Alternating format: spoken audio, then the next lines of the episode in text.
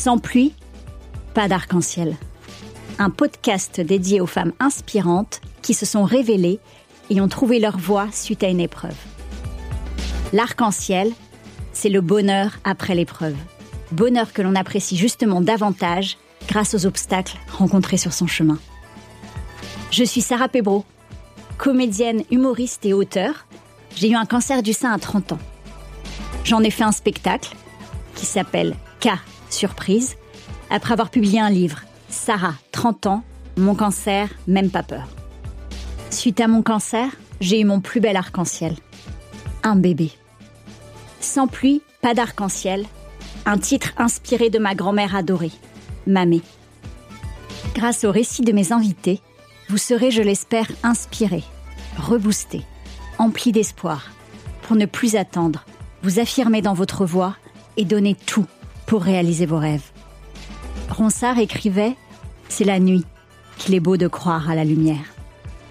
L'épreuve est une occasion donnée pour donner une nouvelle direction à sa vie et réaliser ses rêves. Sans pluie, pas d'arc-en-ciel.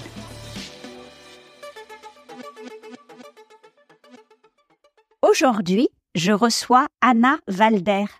Anna est journaliste. Elle a travaillé à l'Express et au Huffington Post. Elle a coécrit la BD Escroqueuse quand l'hippo frappe avec Michael Alouche, qui a aussi fait les dessins. Anna vient nous parler de sa tempête, qui a démarré très tôt. À l'âge de 3 ans, on lui diagnostique un diabète de type 1. Cela signifie que le pancréas ne produit plus d'insuline. Or, l'insuline est une hormone vitale. Sans elle, on meurt. Il faut s'injecter de l'insuline selon son activité et bien dosée, car s'il y a trop d'insuline, cela provoque une hypoglycémie, qui est très violent, et si on n'a pas injecté assez d'insuline, on se retrouve en hyperglycémie, ce qui est aussi pénible. De ses 3 à 6 ans, ses parents gèrent tout pour lui faire les piqûres, accompagnés par les médecins, pour apprendre la bonne dose. Puis à 6 ans, elle fait une colonie de vacances avec l'aide aux jeunes diabétiques, où elle apprend à faire ses piqûres toute seule, à regarder le taux de sucre dans le sang et adapter la dose d'insuline en fonction du sport qu'elle va faire. Ça a été une étape importante, rencontrer d'autres enfants comme elle et voir que c'était possible de le prendre en main. Son arc-en-ciel a été de se réapproprier sa maladie et d'en devenir actrice, comme le personnage de l'indienne dans sa BD. Elle se réapproprie cette part d'elle-même et la remodèle pour qu'elle lui sied. Comme le partage Anna, la particularité de cette maladie est que la tempête est tout le temps présente. Notre vie, notre quotidien, est rythmé par les décisions qu'on va prendre. Un diabétique de type 1 peut prendre jusqu'à 180 micro-décisions par jour, uniquement liées à son diabète. Son conseil La réponse, elle est en soi. C'est dur d'aller la chercher, mais ça vaut vraiment le coup. Et qu'ils aient conscience de la qualité de ce qu'ils sont que le diabète ne les diminue pas, ne les réduit pas. Au contraire, ça les augmente. Anna Valder. On a le choix.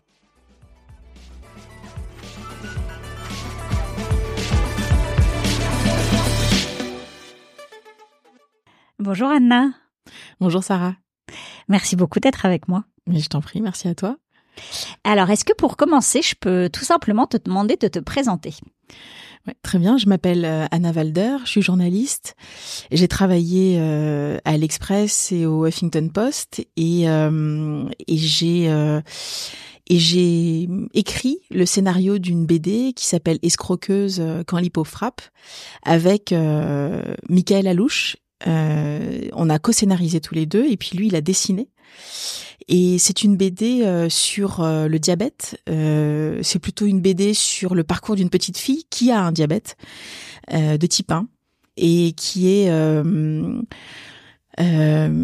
qui qui qui qui parce que la maladie arrive va petit à petit comprendre la manière dont il va falloir prendre sa vie en main. D'accord. On va parler. Je crois qu'on est dans le sujet. Ah, je crois qu'on est bien. Spoiler alerte.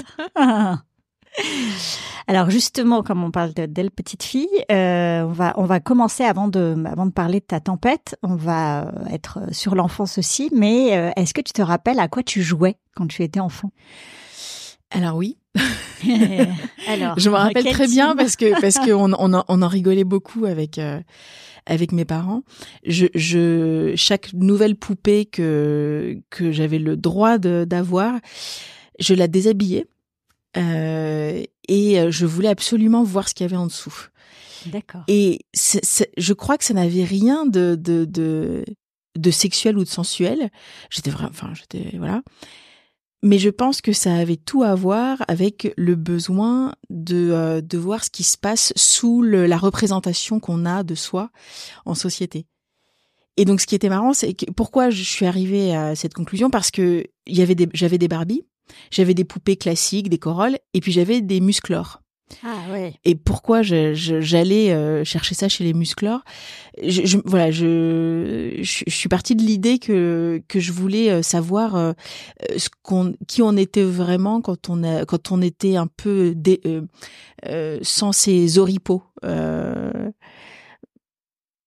petit côté presque. Moi, j'ai pensé plus médical quand tu m'as dit. Ah enfin, le truc de de, de voir le corps, enfin de voir ce qu'il y a, comment ça fonctionne et tout. Euh. Moi aujourd'hui, j'interprète ça vraiment comme l'idée que euh, quand on a une, une maladie, euh, surtout quand on est enfant, on se construit un personnage euh, qui, euh, qui qui qui passe auprès de sa famille, auprès de ses amis. Et, et ce personnage-là, il est parfois lourd à porter. Et donc, il y a, y a, ce besoin de se retrouver avec soi, avec son intime.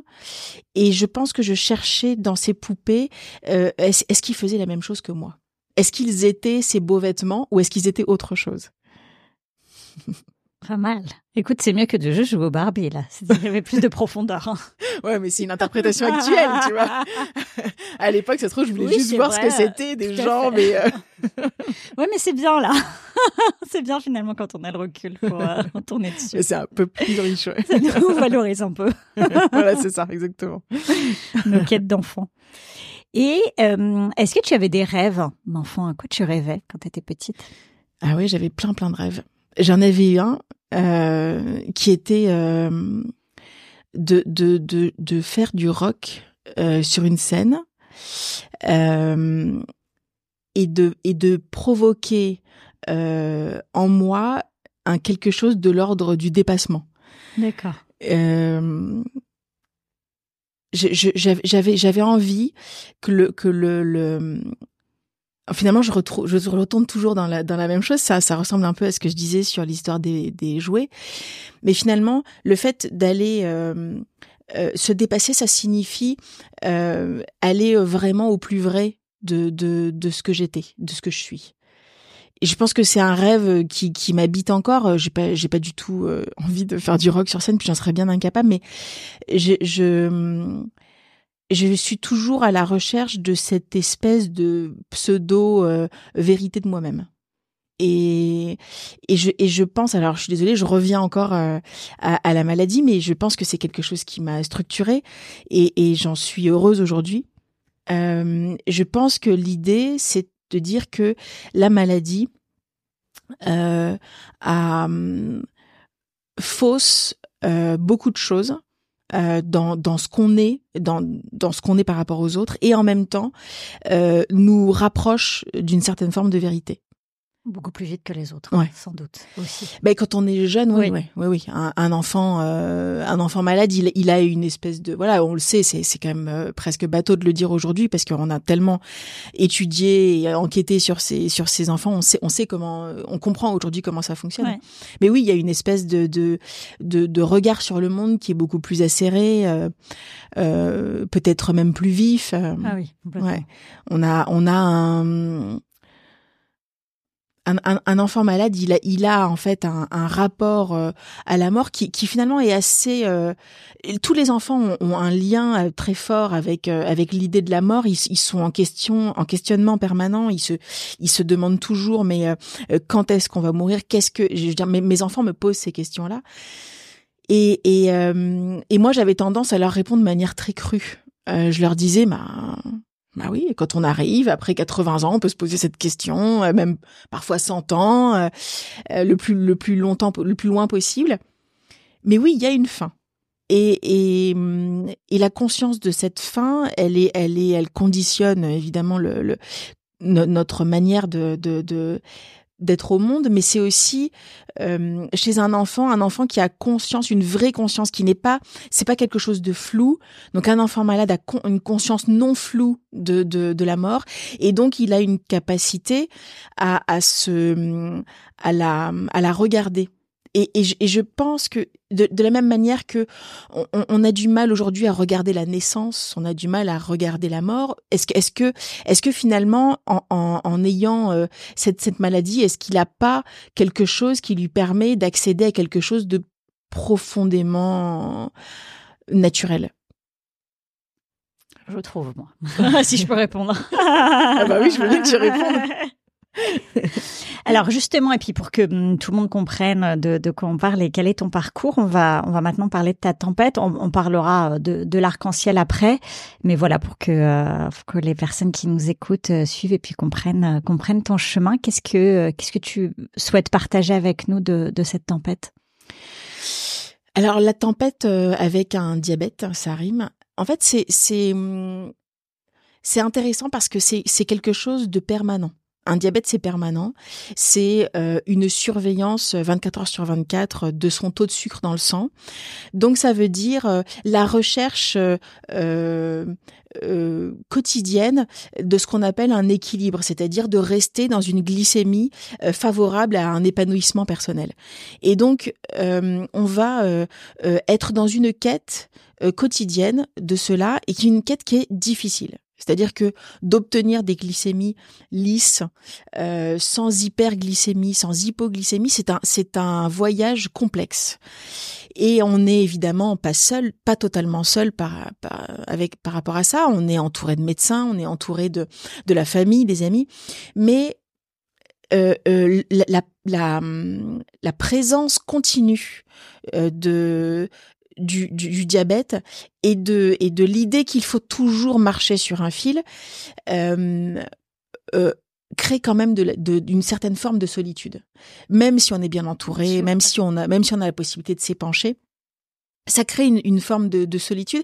Et donc la tempête, euh, elle est, euh, elle est un peu tout le temps présente. C'est ça qui, qui, qui, qui fait de cette maladie quelque chose d'assez particulier. Euh, on, on, ne, on, nos agissements, nos, nos, nos, notre vie, notre quotidien est rythmé par les décisions qu'on va prendre un diabétique de type 1, il, est, il peut prendre jusqu'à 180 micro-décisions par jour uniquement liées à son diabète. Donc c'est quelque chose d'énorme, c'est-à-dire que c'est un travail intellectuel permanent, euh, des calculs euh, très réguliers et, euh, et des calculs qui a priori paraissent anodins, mais en réalité on est, on est en train de, de, de dîner, de déjeuner, on est, on est à table avec des copains. Euh, on, sait, on, sait ce qu'on a commandé, donc on est à l'aise avec ce qu'on va manger. Et puis tout d'un coup, il y en a un qui dit allez, on se barre, on va, on va marcher une heure. Et en fait, c'était pas prévu au départ. Attends, si on va marcher une heure, ça veut dire que j'aurais pas dû faire autant d'insuline. Donc du coup, il faut que je prenne plein de sucre avec moi.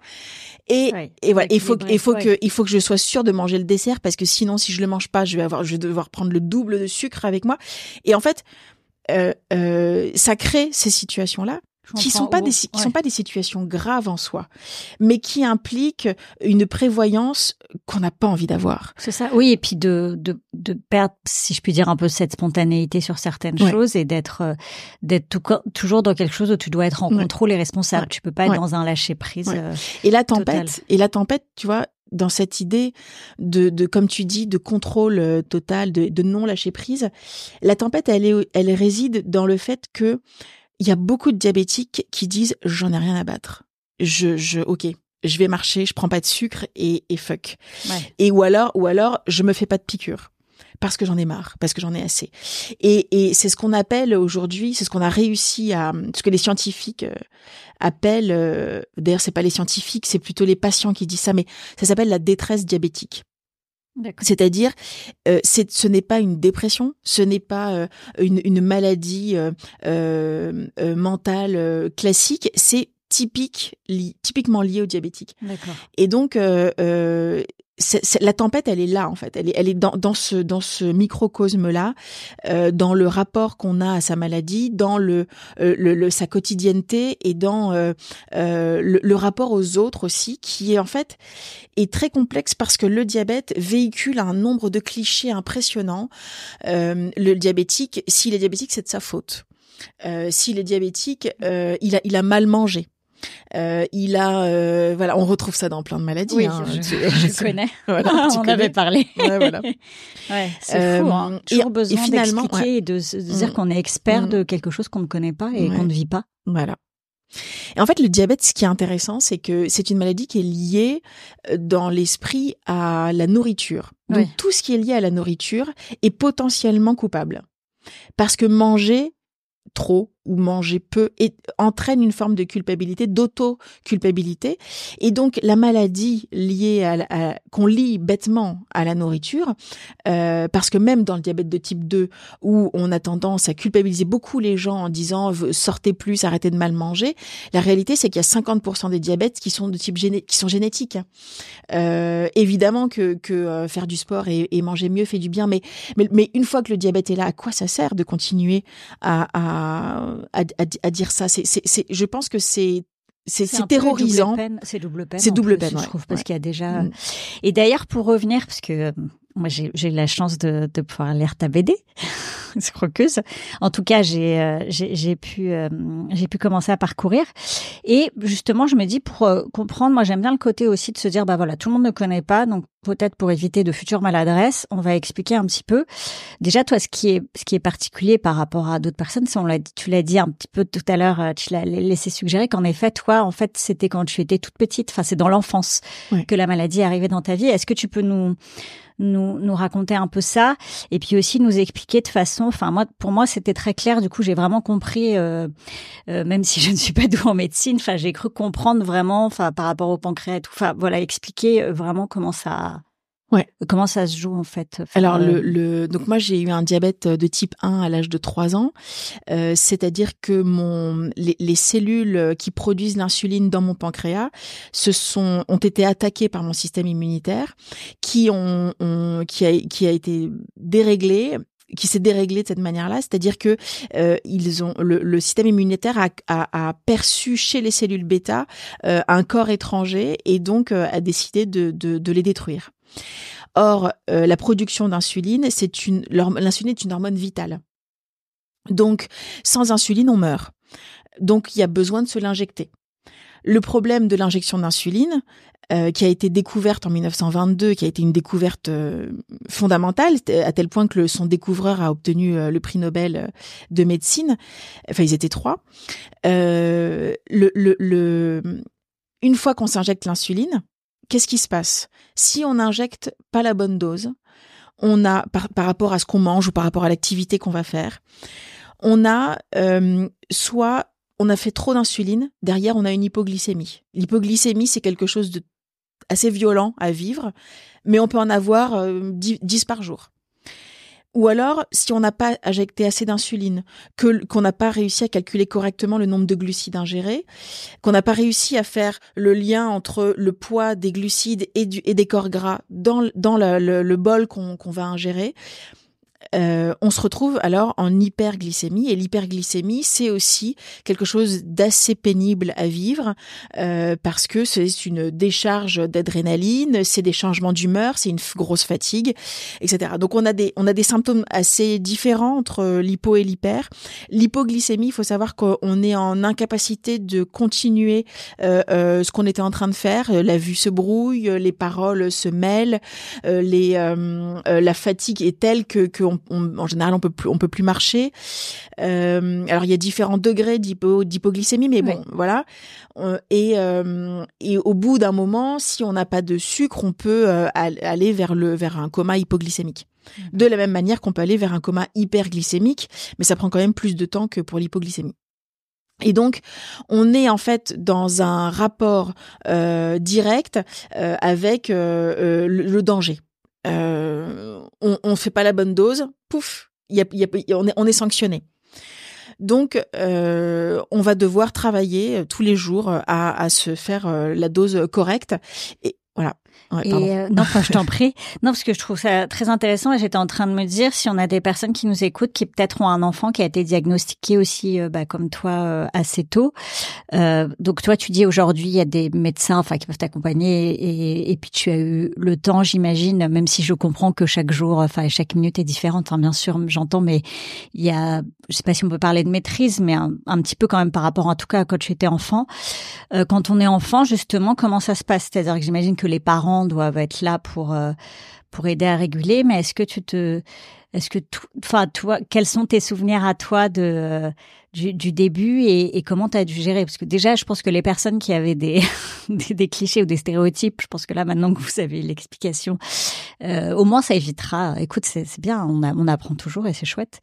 Mais voilà, je voulais savoir comment enfant, que ça me paraît tellement incroyable d'avoir tout ça à gérer. Euh, donc déjà d'être malade enfant, enfin moi c'est ce qui ne devrait pas exister. Et voilà, mmh. malheureusement, comme on se l'a dit, ça, ça existe. Et, et voilà comment c'était enfant de, de, de gérer tout ça et comment on apprend et puis comment est-ce qu'on peut être accompagné éventuellement. Euh? Alors moi de mes trois ans à mes six ans, c'est mes parents euh, qui géraient tout. D'accord. Euh, mon père est médecin et il a il a plus ou moins formé ma mère euh, pour que parce que c'était j'étais plus souvent avec elle euh, pour que euh, pour qu'elle sache me faire des piqûres, savoir la bonne dose. Alors évidemment, les médecins ont, ont, ont accompagné mes parents pour justement connaître adapter les doses, etc. Mais ça, ça a duré jusqu'à mes six ans. D'accord.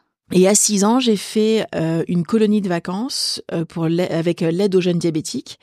Et là, j'ai appris à faire ma piqûre toute seule, à regarder combien j'avais de taux de sucre dans le sang, à, à, à, adapter la dose en fonction du sport que j'allais faire.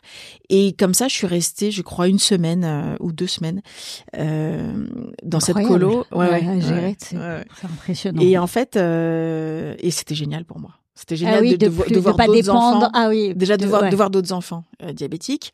Donc j'étais pas j'étais pas seule avec ce, ce fardeau et, et, de voir euh, que j'étais qu'il était possible de le prendre en main, qu'il était possible de de, de, de me l'approprier. Ça, ça a été quelque chose d'important. Ouais. C'était euh... et puis alors après évidemment euh, les parents continuent à avoir un œil sur tout ça, mais ils ont ils, ils, peuvent prendre un peu de, de, de, de distance et ça fait du bien à tout le monde. Euh, après, il y a autre chose qui est intéressant, c'est que, en fait, dans le, on, on, on, on nous dit pas en tant que diabétique, même enfant, de, de, de nous approprier la maladie. On nous dit de l'accepter. Et, et j'ai toujours ressenti dans le terme acceptation une forme de résignation. Oui. Et de soumission. Et je le trouve assez terrible en fait ce terme. Euh, il émane de d'une étude qui a été faite en Suisse sur euh, euh, les bienfaits de d'une de, forme d'acceptation de la maladie dans le suivi de sa maladie. Mm et qui a en fait été euh, extrapolé à tous les diabétiques, à, à, à, tous les, les, les euh, enfin dans le monde entier, alors qu'on était quand même sur un petit périmètre de population étudiée. Et euh, voilà, donc euh, c'est c'est c'est vraiment ce mot-là qui est rentré dans le langage courant des diabétiques et qui et qui je pense est un vrai problème. Et d'ailleurs dans la BD, on, on, on, en parle de ça. C'est hyper important. Le personnage de l'indienne, qui est un personnage euh, rebelle, qui est un personnage qui va euh, essayer de casser le, carcan de, la maladie, elle, euh, elle s'insurge contre l'idée d'acceptation. Et, elle, crée ce mot de, réappropriation parce qu'on a besoin d'aller le, le, réinterpréter euh, son rapport à la maladie et, lui redonner une place, euh, la, lui redonner lui redonner la place qui lui revient, mais en faisant en sorte que euh, elle, elle s'intègre à ce qu'on a décidé de vivre. Ouais, c'est beau. C'est vrai qu'on on parle souvent de l'acceptation, même, enfin pour pour d'autres maladies aussi, et que c'est parti dans la résilience. Et c'est vrai que je sais pas pourquoi on donne un mot. Euh, enfin, il y a un mot qui est posé comme ça, comme s'il fallait passer par ce. Oui, parce qu'on n'est pas, on est, on n'est pas, parce qu'en fait, on parle des étapes du deuil. Oui, oui, c'est ça, c'est pour euh, ça. Je recherchais. Oui, pardon, c'est la résilience, c'est les étapes du deuil en fait. Oui, c'est les étapes du deuil qu'on qu colle. Qu'on colle. Mais c'est mais c'est mais c'est vrai. Hein. Au, au, départ, la BD, on avait envie de la construire en fonction des étapes du deuil. C'était c'était un vrai projet euh, que, que que mon mari euh, Michael Alouche qui, qui voulait euh, euh, qui voulait mettre en place parce que ça prend tout son sens. Finalement, on est. Mais en réalité, la maladie, c'est pas la mort. Donc, donc, bah non. donc c'est quand même. on est quand même dans autre chose. Donc c'est intéressant d'avoir à, à, inventer quelque chose. Complètement. Mm. Et mm, est-ce que toi, tu dirais du coup que par rapport à, à, cette tempête, même si c'est particulier, parce que c'est des tempêtes qui sont toujours là, enfin comme tu le disais, c'est une tempête qui est avec toi, euh, est-ce que tu dirais que le, le moment où tu as pu te la réapproprier, ça pourrait être ton arc-en-ciel, ou quel est ton arc-en-ciel? Est-ce que c'est est-ce que c'est ça finalement, ou est-ce que oui, je crois, je crois que mon arc-en-ciel, c'est, c'est l'indienne, quelque part. C'est l'indienne, c'est-à-dire celle qui, euh, euh, qui, qui, qui, qui formalise toutes les questions que se pose un diabétique euh, et qui va chercher les réponses elle-même avec les dents. voilà, elle s'accroche, elle, elle accroche le, la culotte des médecins, des chercheurs, et elle leur dit vous me vous, vous, vous, y allez, quoi. Vous trouvez une solution, vous trouvez un remède. Évidemment, quand elle va chercher le remède, elle est, elle est euh, évidemment dans une forme de, de, de non-vérité. Elle sait que le remède n'existe pas, mais, mais c'est pas grave. Elle dit, mais, mais en fait, ce qu'il faut, c'est qu'on soit poussés tous par ça. Et c'est ce que, et c'est ce qu'on dit dans l'album, c'est-à-dire que euh, le, le, le, les chercheurs dans le diabète, ils ont, il y a eu une période où ils ont arrêté de croire qu'ils allaient pouvoir trouver un, la guérison. Mais c'est terrible. Ah oui, c'est fou. Oui. Comment comment comment on a l'impression que ça condamne. Enfin, on dirait aujourd'hui la même chose en disant que sur le cancer, la recherche s'arrête. Ouais.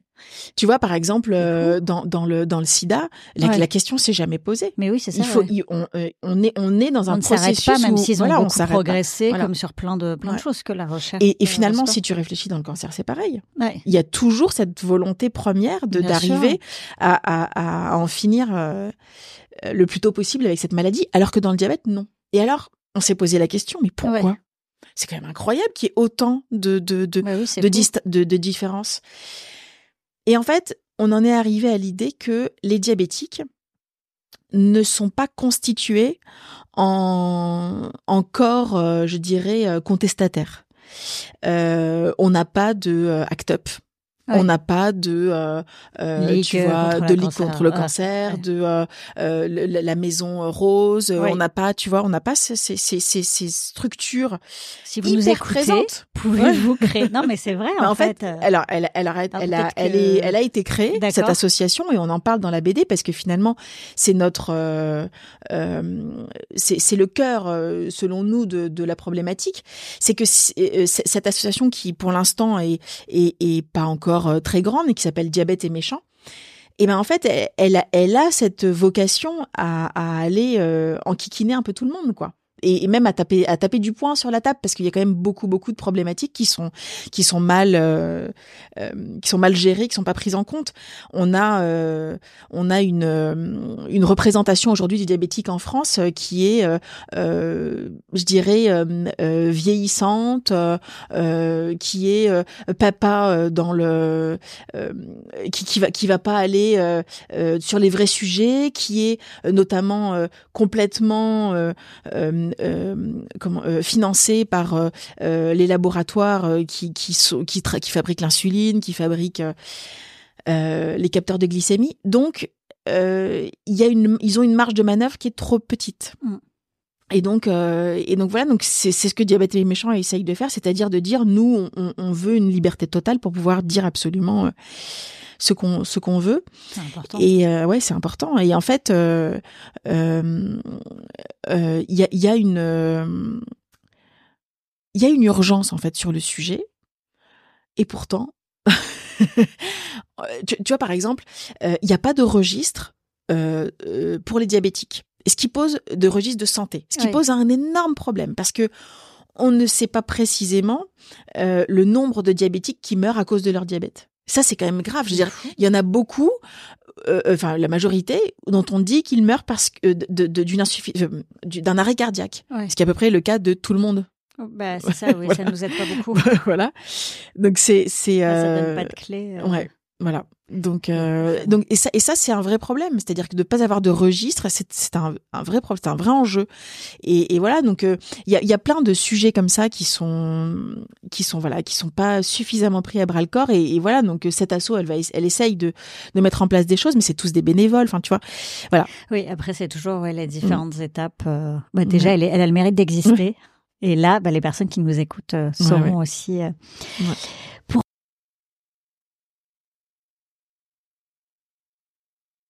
Pour revenir sur ton arc-en-ciel.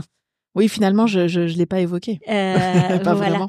Non, mais oui, et euh, si tu peux plus nous le raconter et puis pour revenir si tu veux faire le lien avec le personnage de l'Indienne qu'on comprenne aussi enfin on comprend que c'est par rapport à la BD mais qu'on comprenne qu'elle arrive quand t'es enfant et comment ça se enfin en tout cas dans la BD après peut-être qu'elle est euh, elle est imagée euh, peut-être qu'elle existait vraiment à l'époque. Alors l'indienne l'indienne euh, elle n'existait pas à l'époque mais c'est un, un, petit doudou que j'ai offert à ma fille. Le jour où j'étais hospitalisée quelques jours pour faire un bilan de santé lié au diabète et que euh, elle était petite, elle avait, je crois, euh, deux ou trois ans. Et l'idée, l'idée, c'était c'était qu'elle avait euh, quelque chose sur lequel faire un petit transfert. Et bon, elle restait avec son père, donc ça allait. Mais voilà. Et, hum, et donc, il se trouve que ce petit doudou, c'était une indienne. Et quand on a réfléchi avec Michael à, à, à, la, au pendant de cette petite fille de trois ans qu'on met en scène, en fait, euh, on s'est rendu compte que cette indienne, elle, elle portait quelque chose de fort, donc euh, qu'on pouvait essayer de la mettre en scène. Et donc, on l'a accolée à cette petite fille qui, à l'époque où j'ai eu le diabète, n'avait que trois ans. Ouais. Et donc, euh, et donc cette indienne, c'est une poupée dans la BD qui prend vie euh, et qui elle-même a un diabète et qui en fait entraîne, elle, est offerte par un oncle euh, assez fantasque euh, qui passe son temps à dire à sa nièce de prendre le dessus sur la maladie. Et, et finalement, elle, euh, l'indienne, euh, c'est ce qu'elle va faire. Elle va, elle va lui montrer la voie quelque part. Elle va lui dire, c'est ça qu'il faut que tu que, que, tu fasses. Moi, en tout cas, je vais le faire. Et je vais aller au bout de ce que je pense. Je vais aller au bout de de euh, de la résolution.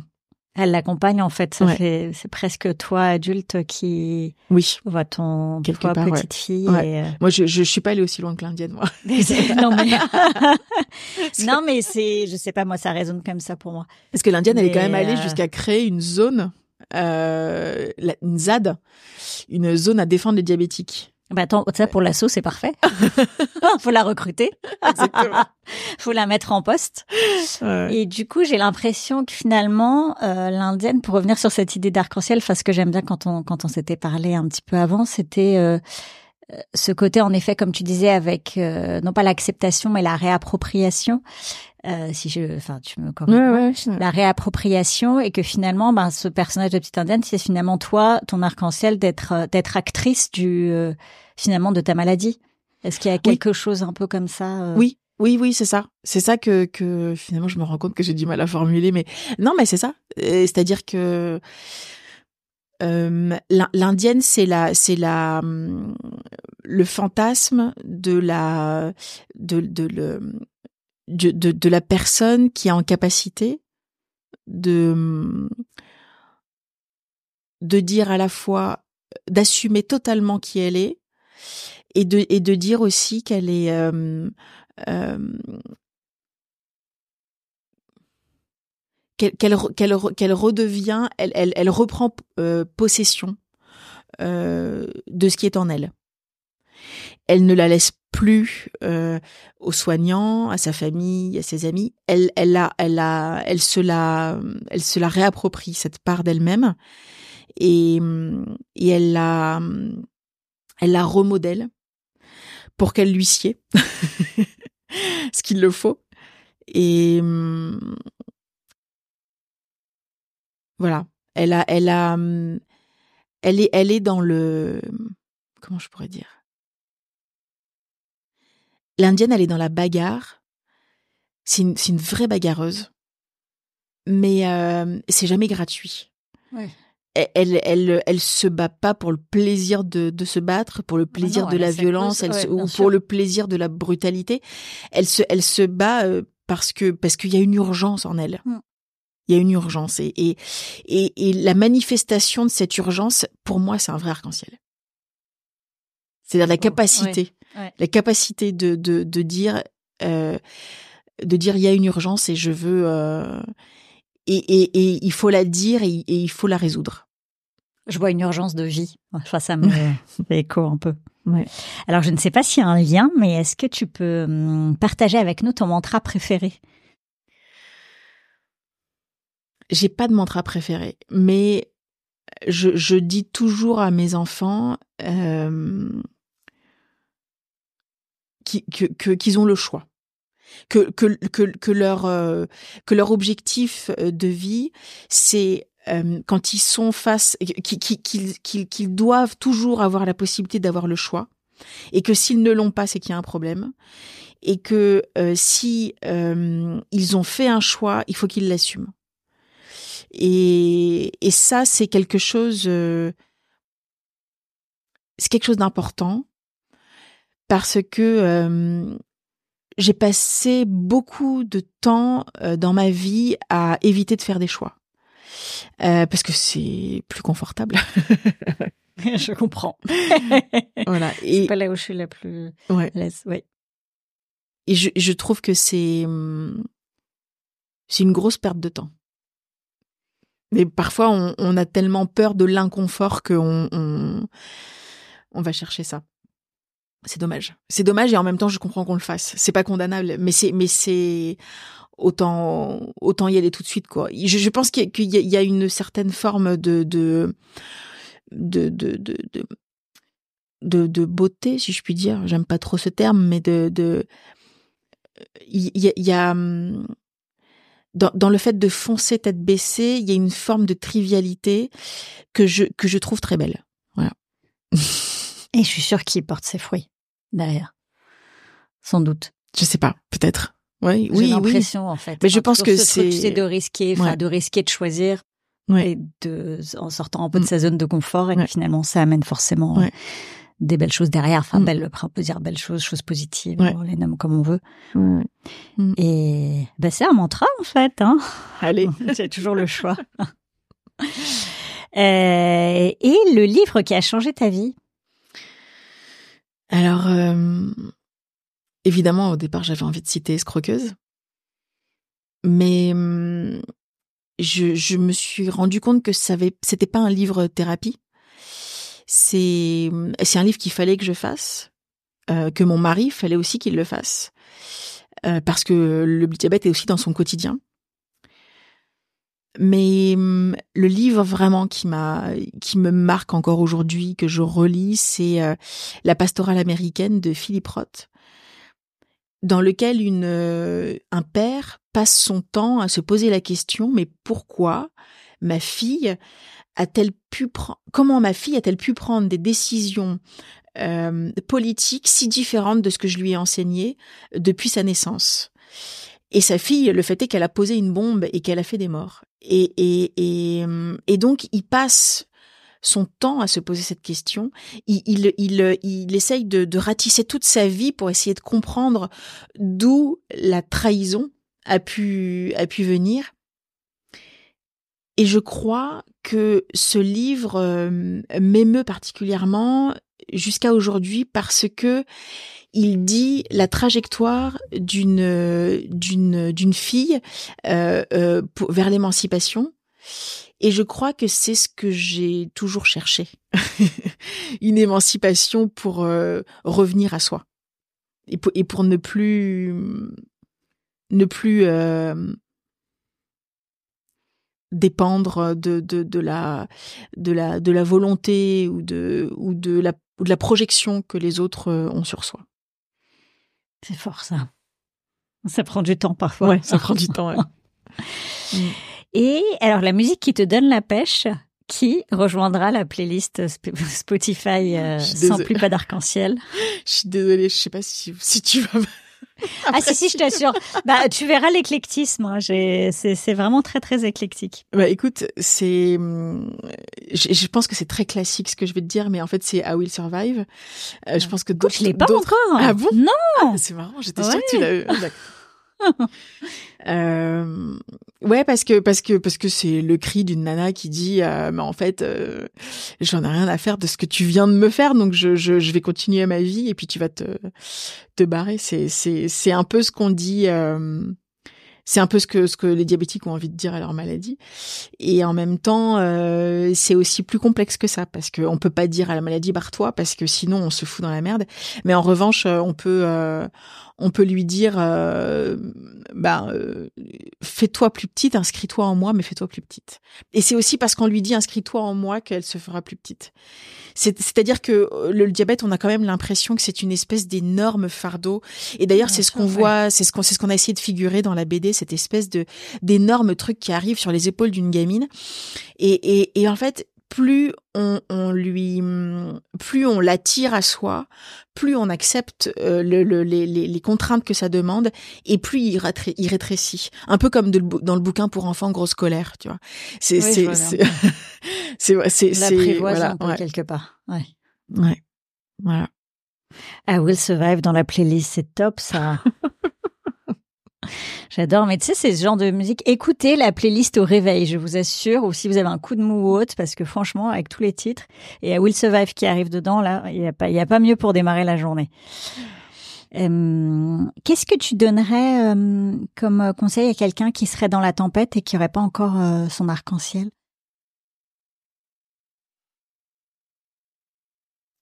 Ça, c'est quelque chose que j'ai eu pas mal à faire à la sortie de la BD. C'est-à-dire qu'il y a pas mal de gens qui sont venus, qui étaient dans, dans une grande détresse euh, émotionnelle, la détresse dont je te parlais tout à l'heure, la détresse diabétique. Et en fait, ils ont... Euh, ils, ils, ils, ils vont... Comment dire? En fait, la réponse, elle est en soi. Elle est, elle est, elle est on, peut, on peut évidemment s'inspirer de personnalités, on peut s'inspirer de livres, on peut s'inspirer de tout ça. Mais en fait, la la réponse est en soi et c'est dur d'aller la chercher. C'est hyper dur. Mais, ça vaut vraiment le coup. Faut, faut, faut, faut y aller. Moi, je, suis pas sûre d'y, être parvenue. Je crois que j'y suis pas encore parvenue. Mais je, mais je, mais je sais qu'elle est là. Je sais qu'elle est là et que qu'il faut que j'aille faire ce travail. Euh, qui est pas forcément un travail psychanalytique, c'est quelque chose qui peut, qui est en lien avec le corps. Je pense que, je pense qu'on doit retrouver un accord euh, corporel euh, pour retrouver ces choses-là. Dans, dans, le diabète, on a un rapport au corps qui est très présent et qu'on refoule beaucoup. On veut pas parce que des piqûres c'est tous les jours. Une piqûre en général c'est c'est pas c'est pas douloureux, hein, c'est des petites aiguilles, c'est tout fin, voilà, ça fait pas mal, mais c'est chiant quoi. C'est chiant de se piquer tout le temps. C'est tous les jours. C'est tous les jours. C'est c'est c'est euh, et plusieurs fois par jour. Je veux dire, on peut pas se piquer une fois, non. C'est c'est en fonction de ce qu'on va manger. Donc euh, donc en fait, le, le travail euh, sur soi, il, il, est important. Et je pense aussi que euh, la prise de conscience de de de, ce que de ce que vit un diabétique au quotidien. Euh, euh, il y a, alors il y a une, étude euh, suisse encore euh, qui a été menée par un, chercheur spécialisé dans les discriminations liées au VIH. Et ce chercheur, on lui a demandé de chercher les mêmes de chercher quelles discriminations il y avait dans le diabète. Et il en a euh, et, et, il a conclu qu'il y avait plus de discrimination dans le diabète que pour euh, que pour les gens qui avaient le SIDA. Et donc on est on est dans on est dans un paradigme qui est un peu fou, quoi. Parce qu'en fait, c'est quelque chose qui passe complètement euh, sous les radars.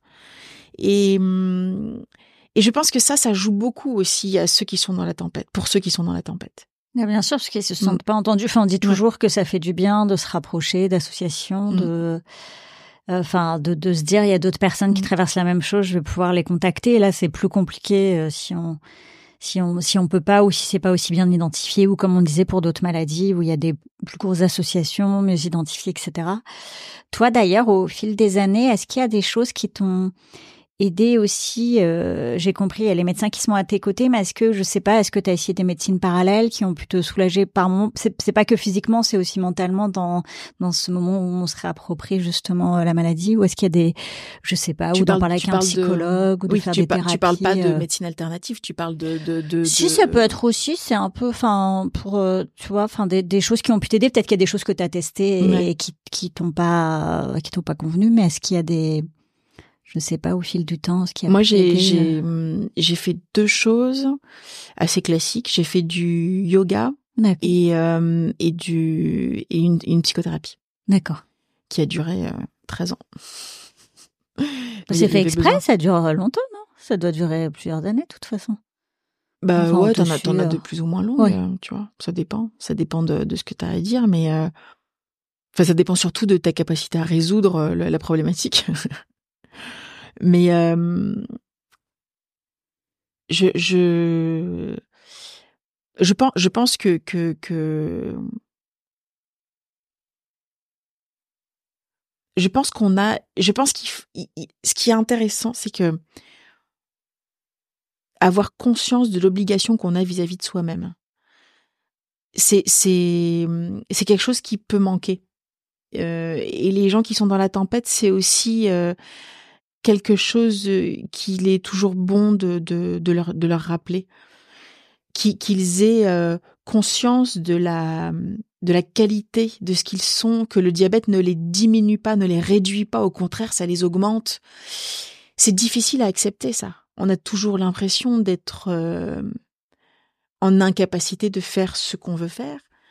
Et, hum, et voilà, je pense que ça, c'est, c'est, ça réduit beaucoup l'estime de soi, le diabète, parce qu'on nous dit en, permanence qu'on est responsable euh, de, nos résultats. Euh, et que et que quand ils sont pas bons, ce qui, ce qui arrive quand même assez souvent, euh, et ben on est fautif quoi. On a on a on a mal fait les choses. Fou de culpabiliser parce que je trouve mm. qu'au contraire, enfin moi je suis admirative de la responsabilité que c'est au quotidien et de mm. porter ça seul au quotidien mm. parce que je, ok il y a des médecins mais comme tu le disais enfin il y a aussi une solitude mm. enfin c'est un parcours solitaire et, euh, et, je me dis au contraire moi je suis admirative et puis de Enfin, en fait, il faut se dire que les les les personnes qui on, a, on appelle ça rentre dans le champ des handicaps invisibles en fait. Enfin, quelqu'un comme ça, enfin, on te voit, on sait pas que tu es euh, comme le cancer, hein, pareil. Mais euh, donc ça fait partie des handicaps invisibles, ça se voit pas, mais quel, enfin quand tout à coup tu sais le parcours des gens, bah t'es admiratif, mm. parce qu'en fait ils font autant que d'autres, enfin tu vois de, mm. de, le boulot, t'as une vie de famille, mm. etc. Et en plus tu gères ça, donc euh, moi j'aurais envie de dire euh, bravo, faire une standing ovation au Stade de France et dire euh, allez les, les diabétiques. Mais, tu vois ce que je veux dire, c'est ça en fait, parce que quelque part c'est aussi ça dont ils ont besoin. Ouais. Bah, on se donne rendez-vous. allez. Tu fixes la date. Oui, promis. non, je pense que c'est les, les, diabétiques, ils ont ils ont besoin de cette reconnaissance extérieure, mais ils ont besoin aussi d'une reconnaissance intérieure. C'est-à-dire euh, de, de, de de de se faire à l'idée qu'ils qu'ils euh, sont précieux et qui et qui et qu'ils doivent prendre et qu'ils peuvent prendre soin d'eux et que et que euh, et que ça veut pas dire abandonner une partie de soi en fait, on a l'impression d'abandonner une partie de soi quand on se soigne correctement. Ah oui, c'est fou. Oui, oui, parce que parce que ça nous ça réduit euh, notre, notre temps pour faire autre chose. D'accord. Oui, je vois ce que tu veux dire. Ok. Hmm. Tu vois, quand je parlais de 180 micro-décisions par jour, en fait, euh, euh, il n'y a pas que ça. Il y a le temps de la piqûre. Alors, il y en a qui ont des pompes à insuline, mais une pompe à insuline, ça se change tous les trois jours. Et donc, ça prend du temps. Euh, il faut compter. alors, il y en a qui sont très rapides, mais à l'époque où j'étais sous pompe, moi, je mettais 20 bonnes minutes. on n'a pas envie de s'arrêter pour pour faire le, le, bah truc. on est en train, on est en pleine activité. Donc, il y a une alarme qui sonne. Voilà c'est c'est c'est c'est du temps mangé en fait et pour celui qui a envie de de de, de manger le temps il est il est c'est c'est dur quoi de de de de, pouvoir de d'être face à une, une sensation d'incapacité.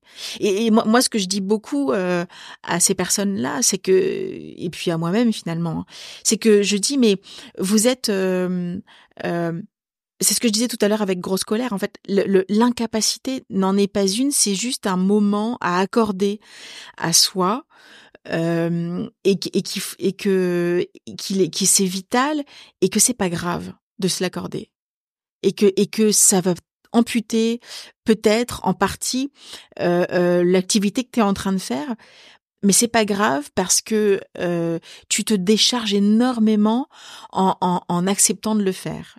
Euh, c'est-à-dire que tu, tu tout d'un coup, ton esprit sera beaucoup plus libre euh, si tu changes ta pompe à insuline au moment où il faut, Oui, le, il faut faire. le faire. Ouais. Je me dis c'est un peu comme le tu sais le prendre soin de soi. On dit toujours à l'autre prends soin de toi, hein, prends soin de toi et pour soi-même on est nul.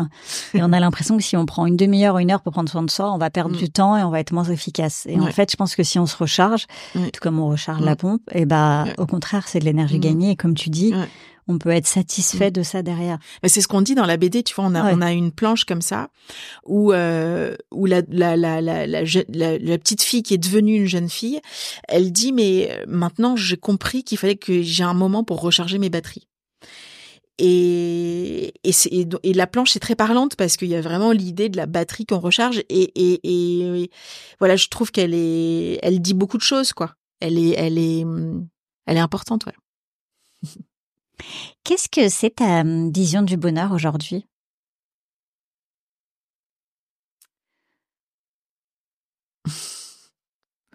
Je crois que je crois que le c'est une idée qui est un peu communément admise depuis quelque temps, j'ai l'impression, mais je crois que le bonheur n'existe pas. Je crois en revanche à la à l'addition de petits moments sympathiques. Euh, je je je et, à ces petites euh, phrases euh, qui créent une une sensation interne puissante. Quand quand quand quand je perçois que je suis bien équilibrée sur plusieurs jours, euh, j'ai une cette sensation de fierté.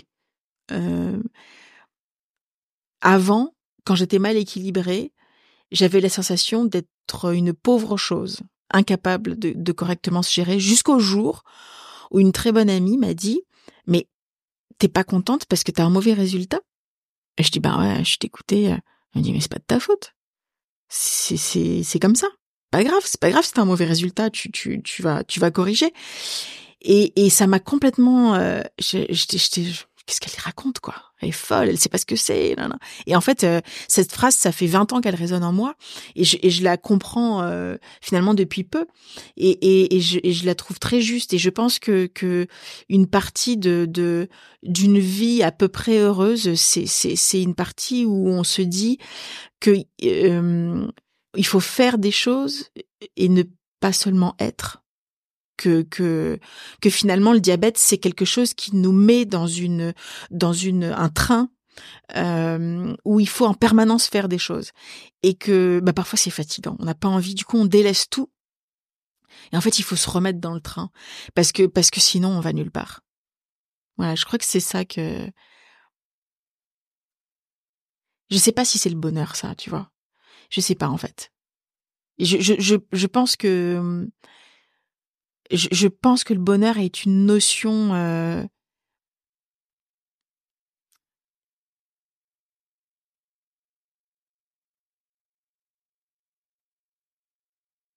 qui n'a pas assez de sens. Je, je, excuse-moi parce que je comprends la, la question que tu poses. Hein, Ta je, question est naze. non, je rigole. Non, mais Je- finalement, est-ce que c'est pas euh, euh, être avoir, enfin, ces moments euh, d'instant, alors on dirait peut-être plus de la joie ou d'être heureux dans un instant ou d'être, de se sentir à un moment à sa place. Euh, ou à sa bonne place, ce, ce truc de profiter de l'instant présent, parce que c'est quelque chose qui revient pas mal en effet sur le sur le bonheur de est-ce qu'il existe vraiment ou est-ce que c'est des moments de bonheur. Donc euh, tu n'es pas seule, vous êtes plusieurs, vous êtes nombreuses, Ouais. Euh, et je et je l'entends. Et d'ailleurs, est-ce que c'est vraiment la quête qu'il faut ou est-ce que c'est euh, comme tu le disais, bah tout à coup ces jours où tu, euh, enfin quand tu, en plus tu as eu plusieurs jours où c'était c'était bien équilibré et que là tu te sentais bien, bah voilà que ce soit ça. Et en revanche de pas se sentir mal à contrario quand euh, Mm. quand ça n'a pas été exactement ça parce Ouais. que parce que c'est pas grave que la Mm. quête de la perfection n'est pas Ouais. une fin en soi du tout. Ouais, ouais. mais qu'en revanche d'être bien et d'essayer de l'être le plus possible. Et après, c'est comme pour tout, hein, on profite aussi de ces moments-là parce qu'il y en a d'autres Mhm. qui sont un peu moins cool ou un peu moins, on se sent moins bien. Mais de que ce soit peut-être une quête pour aller vers ces moments où se- on se sent mieux pour qu'ils soient le plus nombreux possible. Je sais pas, c'est peut-être ça. Oui, oui, oui, c'est, c'est, oui, c'est, c'est l'addition, quoi. Je, je, tu vois, par exemple, euh, un jour, euh, je me suis surprise à, penser à une phrase que m'avait dit ma fille, et seulement j'y pensais peut-être deux heures après. Et sur le moment, j'étais dans, dans le rush, euh, donc euh, voilà, j'avais pas. Et en fait, elle, je me suis dit, mais c'est flippant que au moment où elle me l'ait dit, j'ai pas été en capacité de l'entendre, de prendre le temps et de dire ok, en fait, ce que tu es en train de me dire, c'est canon, et, et que je l'ai fait que deux heures après, alors qu'elle était plus là. Et ça, ça c'est quelque chose euh, euh, qui, qui qui qui empêche beaucoup de pas de pas être là juste au moment que où il faut ouais. quoi. Et, hum, et je pense que dans le diabète, c'est assez, euh, assez similaire. Et je pense que l'écriture de cette BD, elle nous a obligés, euh, Michael et moi, à, hum, à nous coller euh, au réel et à, et, et à nos, et à ce qu'on était. Et je pense que c'est ça qui, qui, qui fait que qu'on a pu, au moment où on la faisait, toucher un peu du doigt cette espèce de, de, de, de, de plaisir intense euh, d'être juste là, quoi, de, de, de, de faire ça. Je pense que le, le, le on a on a une vision du bonheur très extatique. Oui. On est là, on, on est là, on, Oh, faut est, que on c'est est, ça. on est Ouais, en méditation, ouais, tout à on fait, est, ouais, on, je vois. on est on est au bord de la plage, et soleil, on apprécie, on ouais, est- au coucher de soleil. et je pense, ouais. je pense que le, le, le bonheur, c'est faire des choses. Ouais. Je, je- Et j'aime bien la notion aussi que ce soit du partage. Enfin, la notion de partage avec lui. Le faire des choses et le faire ensemble. Ouais. Ben, merci beaucoup Anna Ouais, je t'en prie. Merci à toi. et prends soin de toi. Ouais, merci. à plus tard alors. Ouais, à très vite. On a des on a un stade de France à remplir. Exactement. Avec plaisir. Tu me dis quoi Tu me dis. Ouais, euh, on se cale la date. Ça marche. À bientôt. À bientôt.